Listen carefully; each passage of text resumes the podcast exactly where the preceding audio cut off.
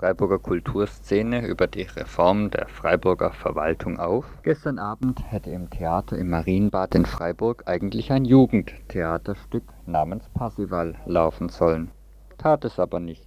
Kurzfristig wurde der sandbedeckte mittelalterliche Turnierplatz umgebaut, um einer aktuellen kommunalen kulturpolitischen Debatte Platz zu bieten die kulturell bestimmte Szene in Freiburg, mehr als 250 Leute vom Intendanten des Stadttheaters über einen ehemaligen Rektor der Musikhochschule bis zum Arbeitskreis Alternative Kultur, hatte sich versammelt, um über einen Bestandteil der Verwaltungsreform in Freiburg aufgeregt zu streiten. Wer das ein eigenartiges Thema für diesen Personenkreis hält, der hat das Problem gleich begriffen, geht es doch um nichts weniger als die Abschaffung der Planstelle des Kultur und Schulbürgermeisters der Stadt Freiburg. Dieser Job verlangt von seiner Inhaberin eine Brücke zwischen den städtischen Subventionströpfen und den Künstlerinnen zu schlagen. Die Aufregung der Szene wird da schnell verständlich Ihr hört in den folgenden zwei Minuten einen kurzen Bericht über die rechtlichen und politischen Umstände dieses Streichungsbeschlusses und daraufhin dann nochmal vier Minuten Redebeiträge, die ein Stimmungsbild von der Veranstaltung wiedergeben sollen. Erstens also zum Hintergrund. Die Politikerinnen im Freiburger Stadtrat wollen sparen. Seit langem wird dort über eine Reform der Stadtverwaltung nachgedacht. So sollen etwa Aufgaben der städtischen Müllabfuhr in privater Regie fortgesetzt werden, ebenso die Forst- und Friedhofsverwaltung und anderes mehr. Insgesamt werden so weniger Aufgaben für die städtischen Bediensteten übrig bleiben und damit auch weniger Arbeit für die Verwaltungsspitze anfallen ein mächtiges Zweckbündnis von CDU, FDP, den Freien Wählern und den Grünen wollen in diesem Sinne seit längerem eine der vier Stellen für Beigeordnete des Oberbürgermeisters Böhme wegstreichen. Die Aufgabe der Planstelle würden dann auf die anderen Kollegen verteilt eine genaue Aufgabenverteilung wurde bisher noch nicht ausgearbeitet, beziffert wurde nur eine Kostenersparnis durch den Wegfall der Bürgermeisterstelle für das Stadtsäckel von etwa 250.000 Mark jährlich. Die nächste Streichmöglichkeit bot sich eigentlich ursprünglich für das Jahr 1998 gleich doppelt, weil dann sowohl die reguläre Amtszeit von Umweltbürgermeister Peter Heller von den Grünen als auch die von Kultur und Schulbürgermeister Thomas Landsberg von der SPD auslaufen werden wird. Bis dahin dann hätte der Gemeinderat ausreichend Zeit, um Anzahl und Aufgaben seiner Bürgermeister neu zu bestimmen. Als der grüne Umweltbürgermeister Peter Helle Mitte September dieses Jahres jedoch ankündigte, sein Amt schon im Frühjahr nächsten Jahres niederzulegen, brachte er diesen Zeitplan völlig durcheinander. Seine Stelle steht jetzt schon zu einem Zeitpunkt zur Neubesetzung an, an dem das Anforderungsprofil, also die Stellenbeschreibung und die Zuweisung der Aufgabenfelder noch gar nicht klar sind. Klar dagegen ist, dass die Grünen darüber entscheiden, wer die Stelle haben kann. Wenn sie wollen, dann könnten sie auch darüber befinden, ab wann sie denn diese Funktion selbst mit einer Person dann ausüben wollen. Für eine Übergangszeit könnte ja auch ein amtierender Bürgermeisterkollege die Amtsgeschäfte des Umweltbürgermeisters führen, bis die Kompetenzen der beigeordneten Bürgermeister vom Gemeinderat dann tatsächlich komplett neu bestimmt sind. Dann könnten die Grünen eine Kandidatin küren, die auch tatsächlich zu ihrer tatsächlichen Aufgabe passt. Im Moment ist es ja noch völlig unklar, was diese neue Person dann tun soll. Ebenfalls klar ist, dass die Stelle des Kultur- und Schulbürgermeisters Landsberg SPD in zwei Jahren weggestrichen werden und seine Aufgaben umverteilt werden sollen Anscheinend besteht zwischen CDU und den Grünen auch ein Konsens darüber, dass die grüne Bürgermeisterin auch diese Ressorts dann übernehmen könnte. Das heißt, nochmal wiederholt, zwei Stellen fallen weg, nämlich die Landsberg und die Heller-Stelle, und die Grünen bestimmen eine neue Stelle, die mehr oder weniger die Kompetenzen der beiden Alten übernehmen werden kann, irgendwie, jedenfalls, wenn das mal geklärt ist. Für die Teilnehmer an der Podiums- und dann auch Plenardiskussion gestern Abend war das ein großer Stein des Anstoßes. Ein Redakteur von der Badischen Zeitung bringt das Ganze auf folgenden Punkt. Sie müssen verstehen, dass die Kultur in einer Situation, wo sie spürt, sie spielt bei diesem Parteienpoker gar keine Rolle, dass sie auf die Barrikaden geht und sagt, wir wollen vertreten sein. Und es wäre ein völliges Missverständnis, um auch dieses gleich abzuräumen, dass es sich um einen äh, pro Landsberg äh, äh, Kampagne handle. Es geht gar nicht um eine Person dabei. Ja? Es wird immer unterstellt, das sei eine SPD-Geschichte und, und hier Landsberg oder sowas. Da muss ich Ihnen wirklich sagen, wenn ich ein bisschen jetzt für die Kultur sprechen darf, da sind Sie in Ihrem gemeinderätlichen Inkro-Bewusstsein also offenbar so innig aufgehoben, dass Sie gar nicht sehen, der Kultur kommt es gar nicht drauf an, ob das SPD plus F, äh, FDP plus Grüne plus Rot plus Schwarz plus oben plus unten oder sonst wie was ist. Sie will hier in Freiburg das Gefühl haben, in der Kulturstadt Freiburg gut vertreten zu sein, ja? ein freies Forum Forum zu haben und hier sozusagen Ansprechpartner zu haben. Ja? Der BZ-Journalist Jordan bringt dann die Befürchtung der Freiburger Kulturszene über einen Superbürgermeister, der für Umwelt und Kultur gleichzeitig zuständig ist, folgendermaßen auf den Punkt. Ein Modell wäre dies, Sie sprachen es gerade an, Herr Schmidt, äh, es könnte sein, dass ein Dezernatszuschnitt, in dem nicht nur Kultur, sondern dann auch äh, zwei, drei wichtige oder jedenfalls ein, zwei sehr wichtige äh, äh, Dezernate, also Referate versammelt sind, Mangel, also durch Masse gewissermaßen mehr Volumen hat, ja, dadurch mehr bewegen kann. Das ist ja die eine Hoffnung, die auch hier uns von den Parteien zum Teil gesagt wird. Es hat ja dann mehr Masse, also kann dieser neue Kulturbürgermeister auch mehr bewegen, er hat mehr Einfluss. Ja. Die andere, die die Kulturschaffenden offensichtlich umtreibt, die Befürchtung ist eher umgekehrt die, dass in einem größeren äh, Gemischtwarenladen, sage ich jetzt auch im imperativen Sinne, die Kultur eher in eine Art von äh, äh, zweite Linie geriete, äh, möglicherweise marginalisiert wird, auf jeden Fall im Apparat oder in der Anonymität des Apparats versinkt. Ja? Der Fraktionsvorsitzende der CDU im Freiburger Gemeinderat, Peter Weiß, erklärt dann stellvertretend auch für die Grünen, warum die Entscheidung über die Neubesetzung der Bürgermeisterstelle jetzt fallen muss und nicht erst nach ausführlicher Diskussion. In der Tat stehen wir unter Zeitdruck, denn mit dem Rücktritt von Herrn Dr. Heller, mit dem ja auch die Grünen in dieser Kürze nicht gerechnet haben, müssen wir ja über die Neuausschreibung einer Bürgermeisterstelle und damit über deren inhaltliches Profil entscheiden. Und diese Entscheidung müssen wir in diesem Herbst treffen. Und deswegen ist, dies eine, ist es kein, ja, und deswegen, und das, ja, weil sie ausgeschrieben werden muss. Er tritt ja zum 31. März 1997 ab und da müssen Sie über die Zukunft dieses Dezernats eine Entscheidung treffen und was für einen Dezernenten Sie ausschreiben oder nicht ausschreiben.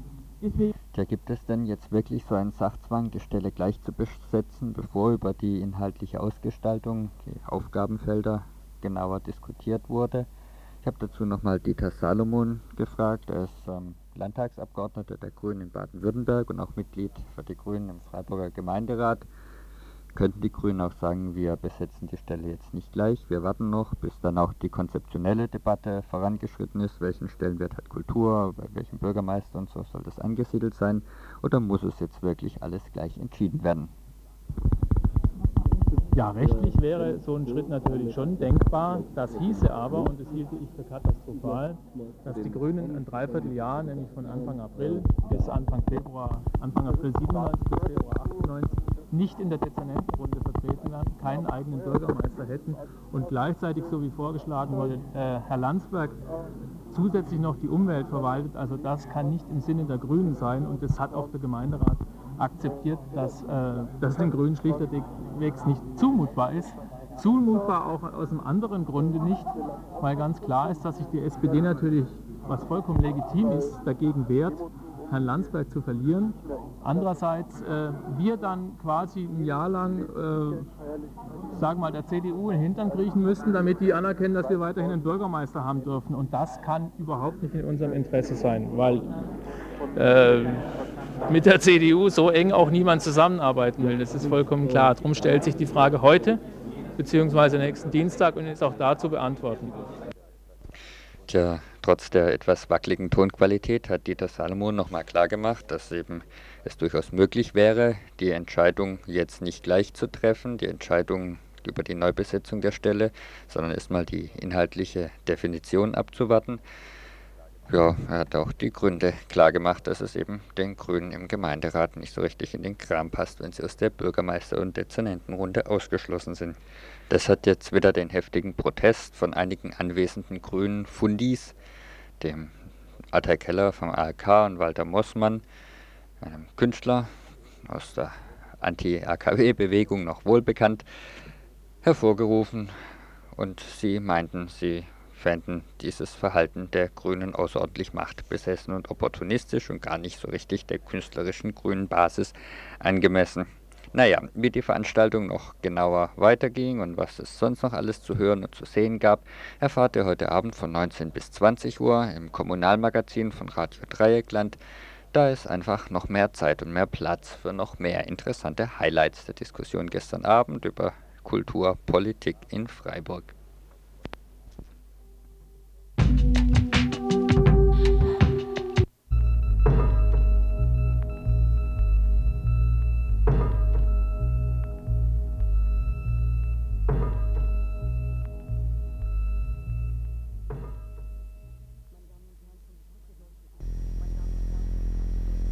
Meine Damen und Herren, zum Tag der deutschen Einheit sprach Bundeskanzler Helmut Kohl. Meine Damen und Herren, zum Tag der deutschen Einheit sprach Bundeskanzler Helmut Kohl. Meine Damen und Herren, zum Tag der deutschen Einheit sprach Bundeskanzler Helmut Kohl.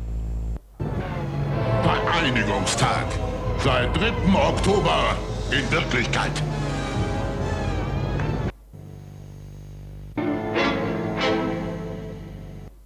Sechs Jahre deutsche Einheit.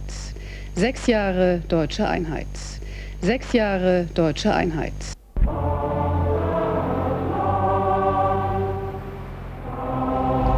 Liebe Mitbürgerinnen und Mitbürger, unser Nationalfeiertag, der Risiken und Nebenwirkungen lesen Sie die Packungsbeilage. Zu Risiken und Nebenwirkungen lesen Sie die Packungsbeilage. Zu Die Risiken und Wiedervereinigung vor sechs Nebenwirkungen lesen Sie Jahren die war einer der ganz großen Augenblicke unserer Geschichte.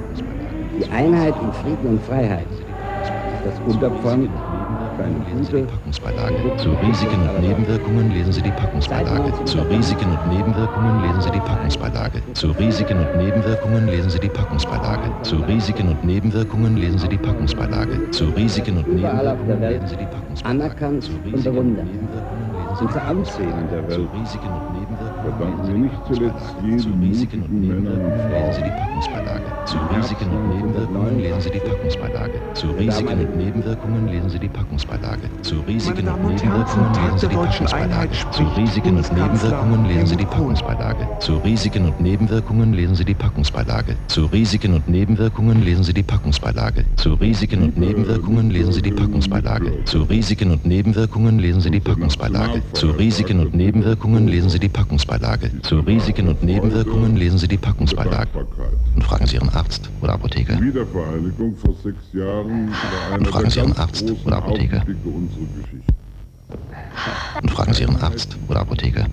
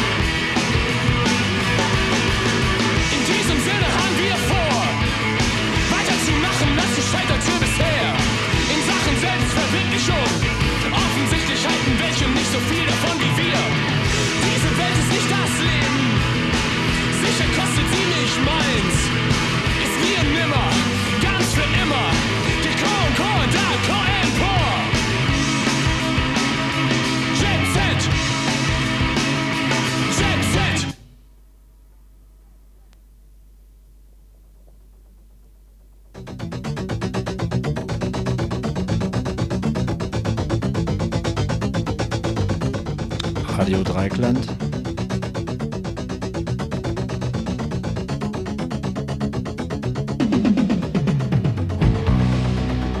Ihr hört die Nachrichten.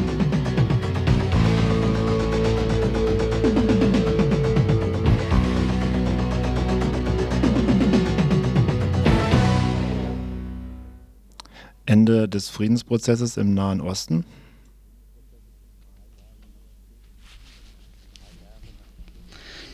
Drei Jahre nach historischen Friedensschluss zwischen Rabin und Arafat scheint es im Moment schlecht bestellt um den Friedensprozess im Nahen Osten.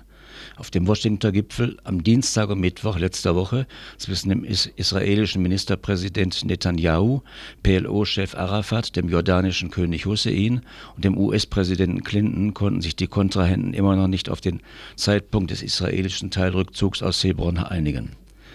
Unter den Palästinensern macht sich Pessimismus breit. Der Gipfel habe kein einziges positives Ergebnis gebracht, sagte der palästinensische Informationsminister Yassir Abed Rabu. Israel weigere sich, über grundsätzliche Fragen wie den Teilabzug aus Hebron die Lage in Jerusalem, die Absperrung der Autonomiegebiete sowie die umstrittene Öffnung des Tunneleingangs zu verhandeln. Aufgebrachte Palästinenser verbrannten letzten Donnerstag amerikanische Flaggen und bewarfen israelische Soldaten im Westjordanland mit Steinen. Viele Palästinenser kritisieren auch PLO-Chef Arafat, der es nicht schaffe, für die Palästinenser positive Ergebnisse auszuhandeln. Das Vertrauen in die israelische Regierung unter Netanyahu sinkt. Israels Rechte und das Regierungslager feierten den Gipfel als Sieg. Ägypten und Syrien warteten, werteten den Gipfel hingegen als Fehlschlag. Ebenso zeigt sich die jordanische Regierung enttäuscht.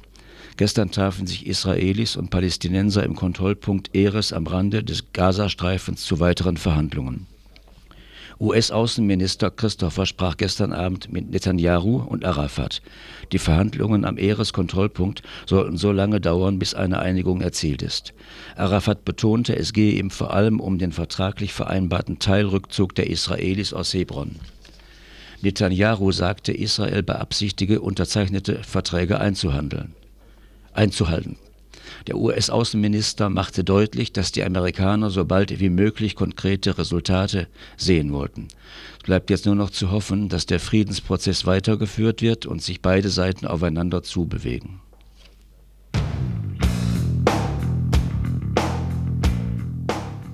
Neues Strafrecht. Wer gegen Gesetze verstößt, wird bestraft. Dieses Grundprinzip, das so gut wie in allen Gesellschaftsformen auf der Erde seine Anwendung findet, gilt auch in Deutschland. Mit welcher Strafe ein Gesetzesübertreter zu rechnen hat, das regelt das sogenannte Strafgesetzbuch. Wer heute in der BRD das heute in der BRD gültige Strafgesetzbuch stammt aus dem Jahre 1871, also aus der Zeit der Gründung des Deutschen Reiches. Das Deutsche Reich war damals eine militaristische Monarchie. Zwischen 1871 und heute wurde das Strafgesetzbuch nur unwesentlich verändert. Auch zwischen 1933 und 1945 wurde es nur um einige rassistisch motivierte Bestimmungen erweitert. Somit ist das deutsche Strafgesetzbuch nicht gerade auf der Basis eines demokratischen Rechtsstaates entstanden, sondern taugt auch, auch als Instrument in einer faschistisch-kapitalistischen Diktatur. Dies wird deutlich durch zwei Punkte, in denen es sich von den Gesetzbüchern unserer Nachbarländer unterscheidet. Die Strafen sind relativ hoch und das Eigentum zählt mehr als der Körper. Der selbst der letztgenannte Punkt war wohl von den damaligen Machthabern als besonderer Schutz ihres Besitzes und für die kapitalistische Ordnung gedacht in der Praxis führt es dann dazu, dass jemand, der versucht, einen Kinderwagen samt Baby zu entführen, sich nur wegen des Kinderwagens strafbar macht, aber nicht wegen des Babys. Er kann wegen versuchten Diebstahls verurteilt werden, den Straftatbestand der versuchten Kindesentführung gibt es nicht. Ähnliche Beispiele lassen sich auch im Bereich Körperverletzung und Raub konstruieren. Auch unsere Bundesregierung hat inzwischen erkannt, dass das Prinzip Eigentum vor Körper nicht mehr zeitgemäß ist. Aus dem Bundesjustizministerium liegt nun ein Vorschlag vor, das Prinzip umzukehren. Die Mindeststrafen für Gewaltdelikte sollen zum Teil drastisch erhöht werden und die für Eigentumsdelikte zumindest zum Teil gesenkt werden so soll die Mindeststrafe für schweren Raub von fünf auf zwei Jahre gesenkt werden. Darunter fällt zum Beispiel der Junkie, der mit einer Spielzeugpistole eine Apotheke überfällt. Bei Körperverletzungen hingegen wird die Mindeststrafe auf sechs Monate erhöht. Die rechtspolitischen Sprecher von SPD und Grünen bezeichneten die Vorschläge als halbherzig und fordern kleinere Diebstähle in Zukunft als Ordnungswidrigkeit zu ahnden und Hanfgenuss dem Alkoholgenuss gleichzustellen. Die punktuellen Absenkungen der Mindeststrafen stoßen bei mehreren Abgeordneten der CDU/CSU auf scharfe Ablehnung. Die CSU kündigte gar an, sie würde das auf jeden Fall verhindern die Hardliner aus CDU und CSU wollen die Strafrechtsreform zu einer allgemeinen Straferhöhung in allen Bereichen benutzen. Der FDP-Justizminister Schmidt-Jorzig hat schon beim großen Lauschangriff und beim Soldaten-Ehre-Rettungsgesetz seine Meinung innerhalb von Tagen um 180 Grad gewendet Wie er sich in diesem Fall verhält, werden wir in den nächsten Tagen und Wochen erfahren.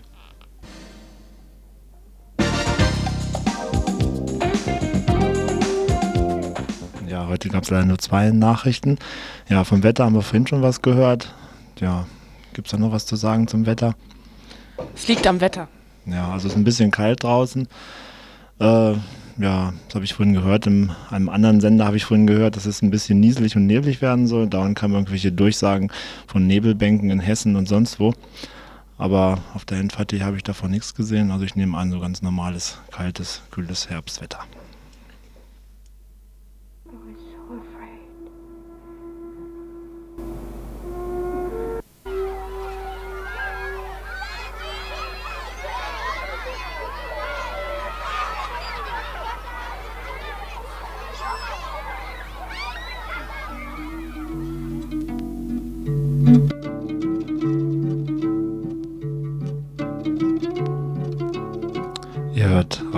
Dreikland auf der 102,3 Megahertz mit den Veranstaltungshinweisen für Montag, den 7. Oktober 1996.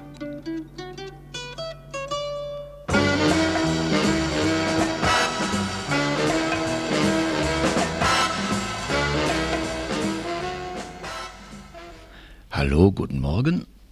Für alle Frühaufsteher um 9 Uhr beginnt in der Barmer Ersatzkasse in der Kaiser-Josef-Straße 192 eine Ausstellung mit Skulpturen der Künstlerin Elisabeth Naber zum Thema Frau. Das Ganze geht bis zum 30. Oktober noch und ist unter der Reihe Frauensehnsüchte zu sehen.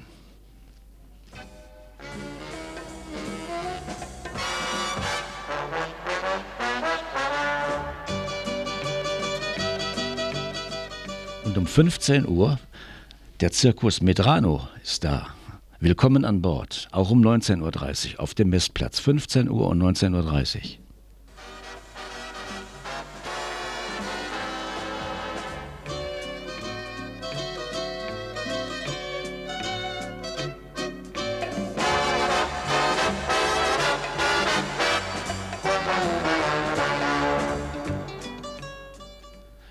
...20.30 Uhr im Theatercafé Mach mir eine Szene. Elf Jahre Kabarett, Maul- und Klauenseuche. Die besten Szenen aus diesen elf Jahren um 20.30 Uhr im Theatercafé.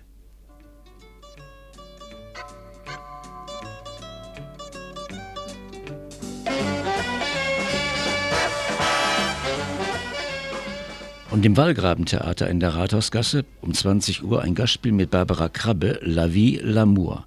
Eine Reise in die Welt der Edith Piaf. Musikalische Begleitung Andreas Binder und Cordula Sauter Akkordeon. 20 Uhr Wallgrabentheater.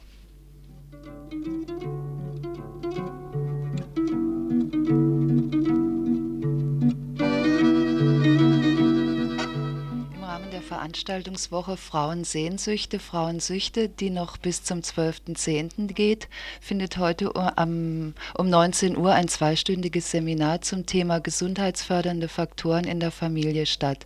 Die Leiterin ist Margit Schreiner. Der Veranstaltungsort ist die Uhlandstraße 11, die psychosoziale Beratungsstelle. Anmeldung ist unter Telefon 74 1112 erbeten. Die Kosten betragen 10 Mark.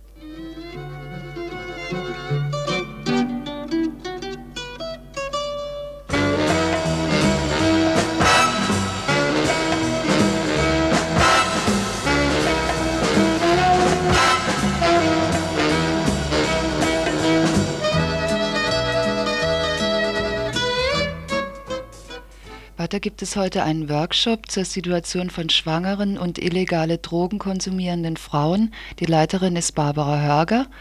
Die Veranstaltung findet von 19 bis 21.30 Uhr in der Stadtbibliothek am Münsterplatz statt und wird vom Modellprojekt Arbeit mit, Ki mit Kindern von Suchtkranken veranstaltet. Anmeldung bitte unter Telefon 33388.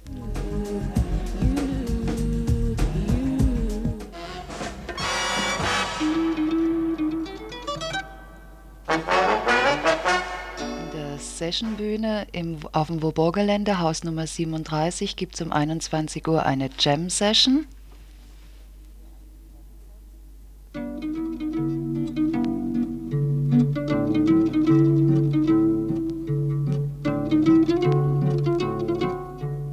Und die goldenen Zitronen, die von Eugen supportet werden, treten um 21 Uhr im Jazzhaus auf.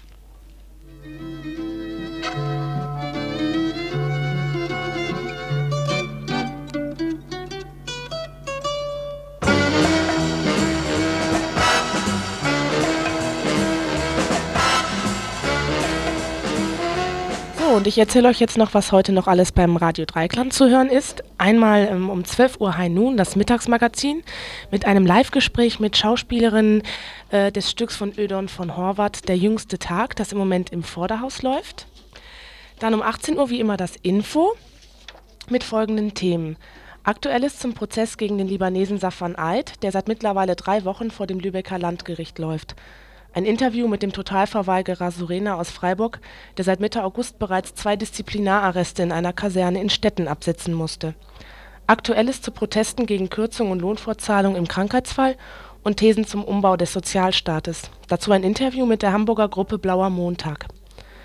Weiteres Thema Befreiungsbewegungen in Mittelamerika Teil 2 Guatemala. Gründung, Strategie und Entwicklung des Guerillaverbandes URNG, Friedensabkommen und Versöhnungspolitik. Weitere Themen hört ihr ähm, auch im High Noon zwischen 12 und 13 Uhr.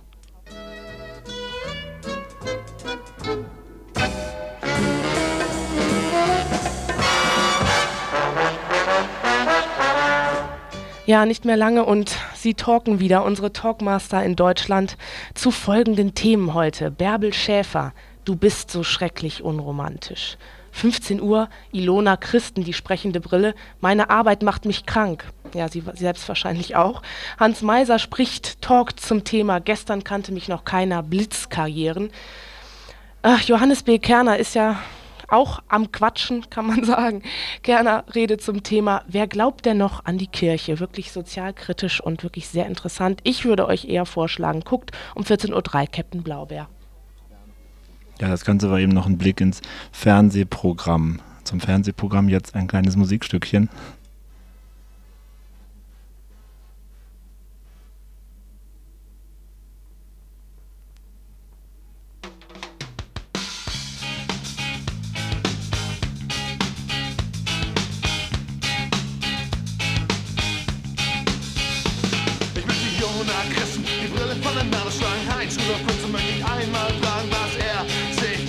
aber denkt doch auch mal kurz überlegt und sagt einen Weg gegen die beiden für ein besseres Leben. Und ich sagte ja schon, es ist das März, das sie geben, so viel mehr als sie um ihn und ihre Brillen.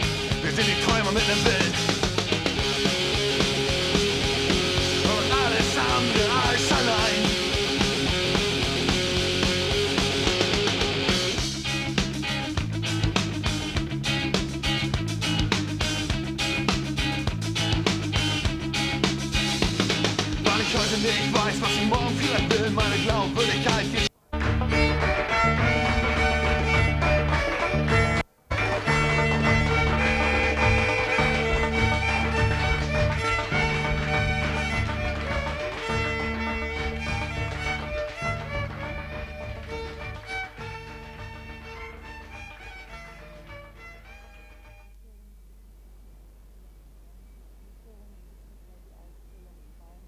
Forums ist zurzeit die Ausstellung Frauen planen und bauen nicht nur für Frauen zu sehen.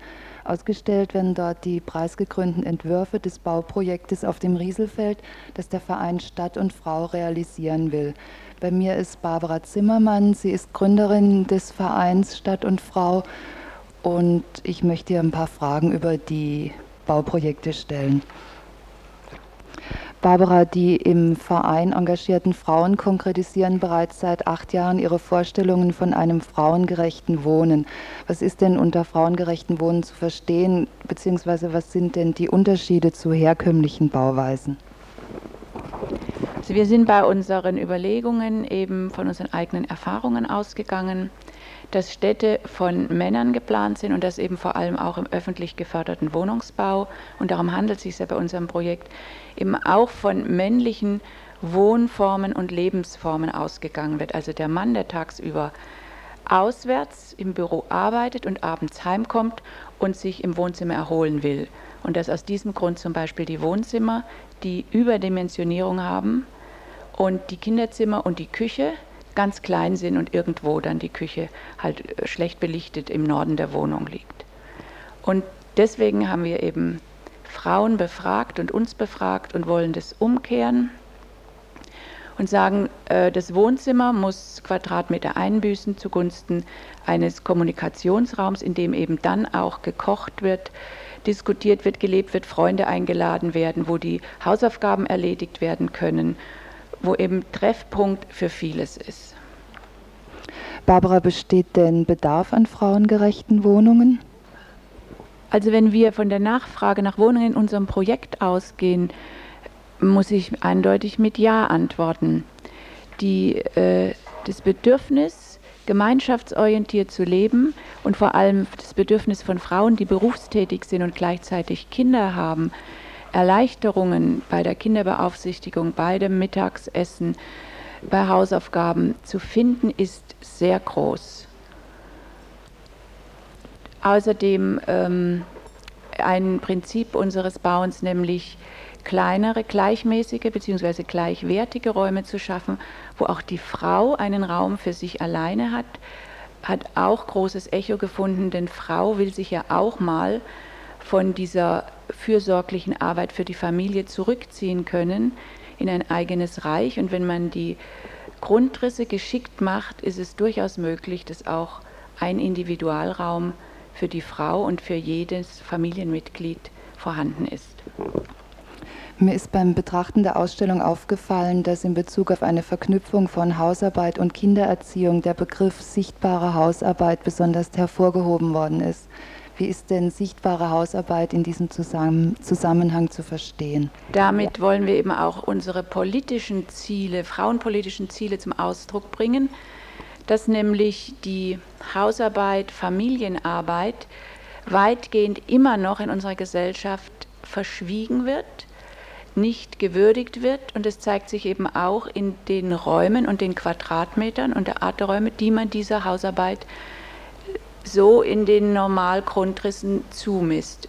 Deswegen wollen wir halt sprechen eben von sichtbarmachen der Hausarbeit, der Reproduktionsarbeit durch eine zentral gelegene große Küche, um damit eben deutlich zu machen, auch nicht nur es der Hausfrau bequem zu machen und vielleicht dann auch dem Hausmann, der dann vielleicht so allen sichtbar in der Mitte der Wohnung lieber mit zupackt und auch mal ein Essen zubereitet. Damit wollen wir eben deutlich machen, dass diese ganze Reproduktionsarbeit ein wesentlicher Teil unseres Wirtschaftslebens ist und eben auch deswegen einen wesentlichen Teil Fläche in der Wohnung beanspruchen muss. Bei der Bauplanung ist sehr auf große Transparenz äh, Wert gelegt worden. Das heißt, es gibt große Fensterfronten und Wintergärten. Und in diesem Zusammenhang ist auch der Begriff hohe soziale Kontrolle gefallen. Was ist denn darunter zu verstehen? Der Begriff kann ja in verschiedene Richtungen interpretiert werden.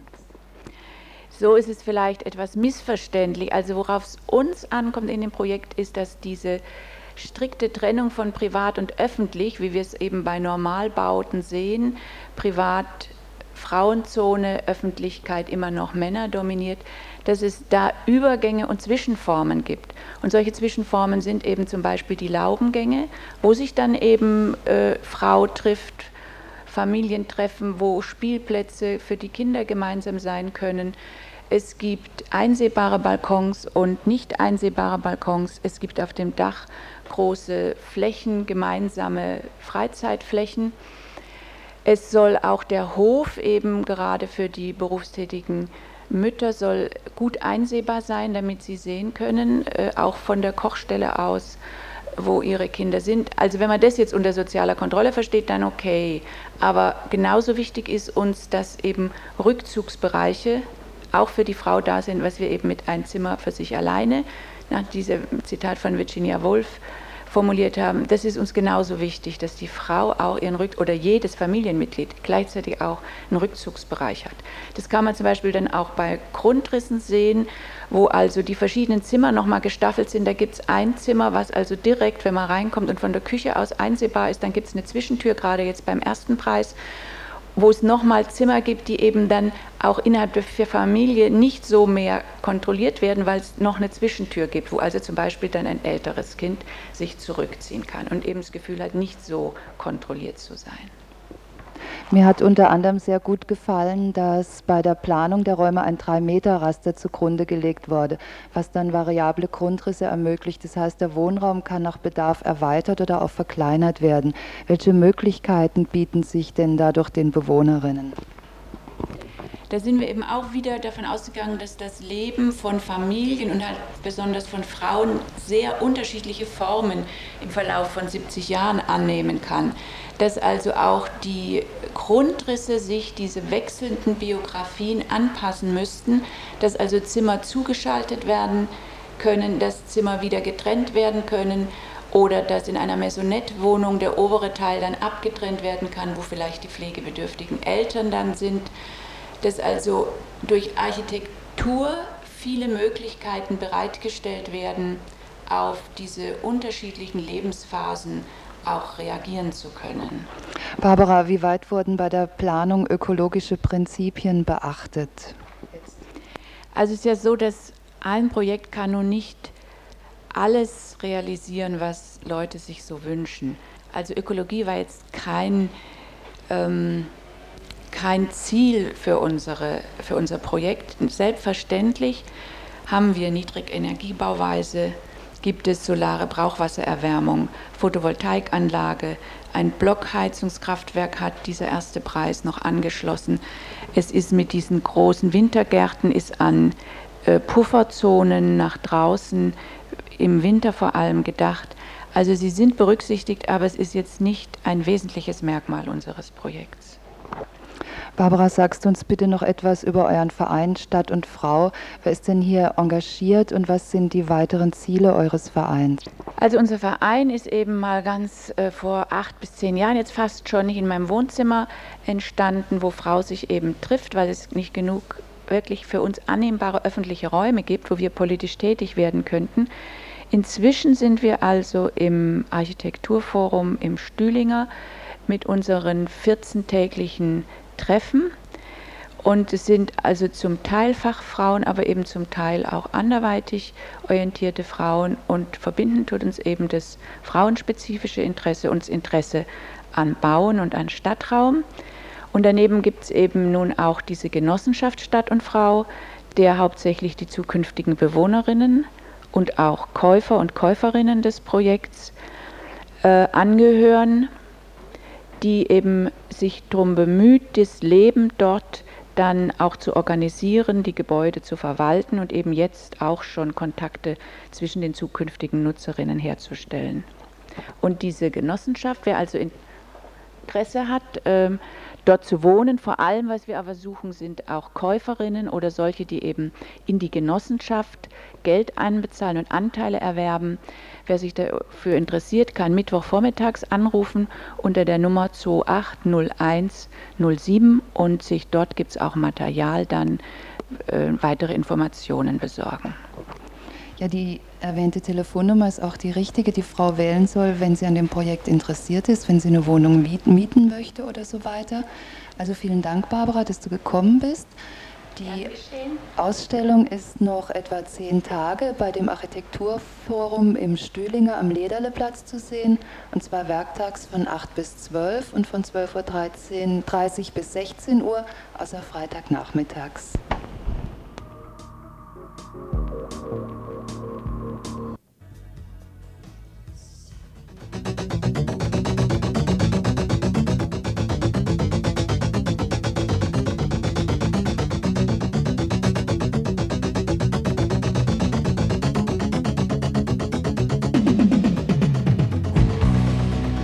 Ihr hört Radio Dreikland mit den Nachrichten.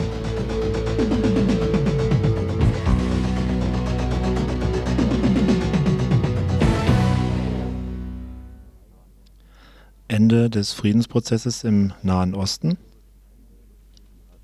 Drei Jahre nach historischem Friedensschluss zwischen Rabin und Arafat scheint es im Moment schlecht bestellt um den Friedensprozess im Nahen Osten. auf dem Washington Gipfel am Dienstag und Mittwoch letzter Woche zwischen dem israelischen Ministerpräsidenten Netanyahu, PLO-Chef Arafat, dem jordanischen König Hussein und dem US-Präsidenten Clinton konnten sich die Kontrahenten immer noch nicht auf den Zeitpunkt des israelischen Teilrückzugs aus Herborn einigen. Unter den Palästinensern macht sich Pessimismus breit.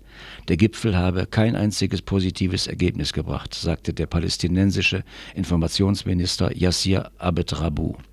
Israel weigere sich über grundsätzliche Fragen wie den Teilabzug aus Hebron, die Lage in Jerusalem, die Absperrung der Autonomiegebiete sowie die umstrittene Öffnung des Tunneleingangs zu verhandeln. Aufgebrachte Palästinenser verbrannten letzten Donnerstag amerikanische Flaggen, bewarfen israelische Soldaten im Westjordanland mit Steinen. Viele Palästinenser kritisieren auch PLO-Chef Arafat, der, der es nicht schaffe, für die Palästinenser positive Ergebnisse auszuhandeln. Das Vertrauen in die israelische Regierung unter Netanyahu sinkt. Israels Rechte und das Regierungslager feierten den Gipfel als Sieg. Ägypten und Syrien werteten den Gipfel hingegen als Fehlschlag. Ebenso zeigt sich die jordanische Regierung enttäuscht. Gestern trafen sich Israelis und Palästinenser am Kontrollpunkt Eres am Rande des Gazastreifens zu weiteren Verhandlungen. US-Außenminister Christopher sprach gestern Abend mit Netanyahu und Arafat. Die Verhandlungen am Eres-Kontrollpunkt sollten so lange dauern, bis eine Einigung erzielt ist. Arafat betonte, es gehe ihm vor allem um den vertraglich vereinbarten Teilrückzug der Israelis aus Hebron. Netanyahu sagte, Israel beabsichtige, unterzeichnete Verträge einzuhandeln, einzuhalten. Der US-Außenminister machte deutlich, dass die Amerikaner so bald wie möglich konkrete Resultate sehen wollten. Es bleibt jetzt nur zu hoffen, dass der Friedensprozess weitergeführt wird und sich beide Seiten aufeinander zubewegen.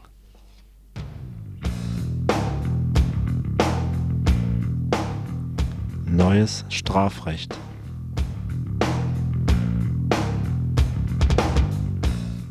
Gegen Gesetze verstößt, wird bestraft. Dieses Grundprinzip, das so gut wie in allen Gesellschaftsformen auf der Erde seine Anwendung findet, gilt auch in Deutschland. Mit welcher Strafe ein Gesetzesübertreter zu rechnen hat, das regelt das sogenannte Strafgesetzbuch. Das heute in der BRD gültige Strafgesetzbuch stammt aus dem Jahre 1871, also aus der Zeit der Gründung des Deutschen Reiches. Das Deutsche Reich war damals eine militaristische Monarchie. Zwischen 1871 und heute wurde das Strafgesetzbuch nur unwesentlich verändert. Auch zwischen 1933 und 1945 wurde es nur um einige rassistisch motivierte Bestimmungen erweitert. Somit ist das deutsche Strafgesetzbuch nicht gerade auf der Basis eines demokratischen Rechtsstaates entstanden, sondern taugt auch als Instrument in einer faschistisch-kapitalistischen Diktatur. Dies wird deutlich durch zwei Punkte, in denen es sich von den Gesetzbüchern unserer Nachbarländer unterscheidet. Die Strafen sind relativ hoch und das Eigentum zählt mehr als der Körper. Der letztgenannte Punkt war wohl von den damaligen Machthabern als besonderer Schutz ihres Besitzes und für die kapitalistische Ordnung gedacht. In der Praxis führt es dann dazu, dass jemand, der versucht, einen Kinderwagen samt Baby zu entführen, sich nur wegen des Kinderwagens strafbar macht, aber nicht wegen des Babys. Er kann wegen versuchten Diebstahls verurteilt werden, den Straftatbestand der versuchten Kindesentführung gibt es nicht. Ähnliche Beispiele lassen sich auch im Bereich Körperverletzung und Raub konstruieren. Auch unsere Bundesregierung hat inzwischen erkannt, dass das Prinzip Eigentum vor Körper nicht mehr zeitgemäß ist. Aus dem Bundesjustizministerium liegt nun ein Vorschlag vor, das Prinzip umzukehren. Die Mindeststrafen für Gewaltdelikte sollen zum Teil drastisch erhöht werden und die für Eigentumsdelikte zumindest zum Teil gesenkt werden. So soll die Mindeststrafe für schweren Raub von fünf auf zwei Jahre gesenkt werden. Darunter fällt zum Beispiel der Junkie, der mit einer Spielzeugpistole eine Apotheke überfällt. Bei Körperverletzungen hingegen wird die Mindeststrafe auf sechs Monate erhöht. Die rechtspolitischen Sprecher von SPD und Grünen bezeichneten die Vorschläge als halbherzig und fordern kleinere Diebstähle in Zukunft als Ordnungswidrigkeit zu ahnden und Hanfgenuss dem Alkoholgenuss gleichzustellen die punktuellen Absenkungen der Mindeststrafen stoßen bei mehreren Abgeordneten der CDU/CSU auf scharfe Ablehnung, die CSU kündigte sogar an, sie würde das auf jeden Fall verhindern. Die Hardliner aus CDU und CSU wollen die Strafrechtsreform zu einer allgemeinen Straferhöhung in allen Bereichen benutzen Der FDP-Justizminister Schmidt-Jorzig hat schon beim großen Lauschangriff und beim Soldaten-Ehre-Rettungsgesetz seine Meinung innerhalb von Tagen um 180 Grad gewendet. Wie er sich in diesem Fall verhält, werden wir in den nächsten Tagen und Wochen erfahren.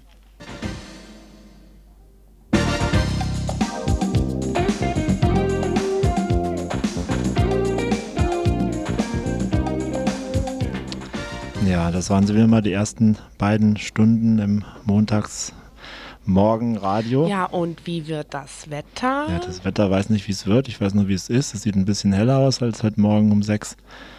Kuchenwetter im Bett bleiben. Ja. Ja, oder wieder ins Bett gehen. Ja, es verabschieden sich heute Morgen der Thomas am Mikro und am Regler. Ja, die Navin sitzt auch noch da. Ja, Dann hat die Navin wer bin die Nachrichten gelesen, den Wetterbericht gemacht. Und, und, und, und unsere Beate auch am Regler und natürlich auch am Mikrofon. Ja, genau. Immerhin. Götze ist schon nach Hause gegangen. Er war ziemlich müde heute Morgen, hat wohl gestern noch bis ziemlich spät in die Nacht gut. seinen Beitrag vorbereitet. Ja, dann auf Wiedersehen, beziehungsweise Wiedersehen ist übertrieben, aber wieder hören. Nächsten Montag auf jeden Fall wieder. Montagsmora, immer einschalten. Mhm. Spielen jetzt nochmal eine Musik und danach kommt dann die Wiederholung der ersten beiden Stunden bis um 10 Uhr. Tschüss, bis Tschüss. nächsten Montag.